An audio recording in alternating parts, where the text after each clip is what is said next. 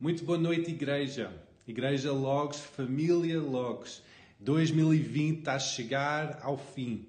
E nós podemos dizer com toda a confiança que foi um ano um pouco diferente do que nós esperamos, mas o nosso coração está grato. Tá, teu coração está grato hoje? Está grato pela bondade de Deus? Como Deus tem-te guardado, tem protegido, tem-te abençoado ao longo deste ano? Foi um ano atípico. Foi um ano diferente de que nós estávamos à espera, de que eu estava à espera. Mas eu posso dizer com toda a confiança que até aqui Deus me tem ajudado. Deus nos tem ajudado, igreja. E tal como o apóstolo Paulo, que ele passou por tanta dificuldade, mas ele estava certo de uma coisa.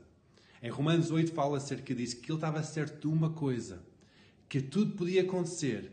Mas vamos ler em conjunto, Romanos 8, versículo 38. Porque estou certo de que nem a morte, nem a vida, nem os anjos, nem os principados, nem os potestados, nem o presente, nem o porvir, nem altura, nem profundidade, nem outra criatura nos pode separar do amor de Deus, que está em Cristo Jesus, o nosso Senhor.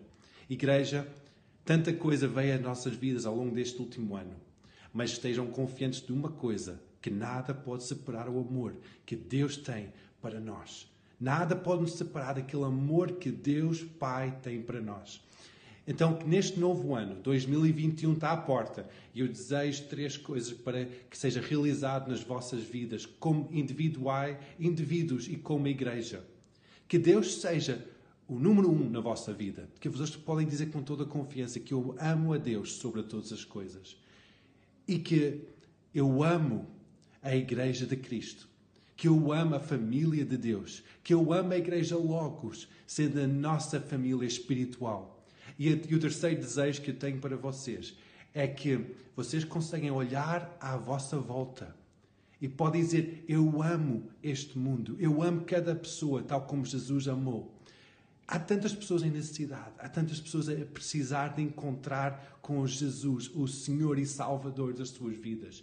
E Deus quer manifestar o seu reino nesta terra, aqui e agora, através da tua vida, através da minha vida, em que então que o nosso coração seja transformado pelo amor de Deus, em que nós podemos dizer que eu amo Deus sobre todas as outras coisas. Eu amo a igreja de Deus.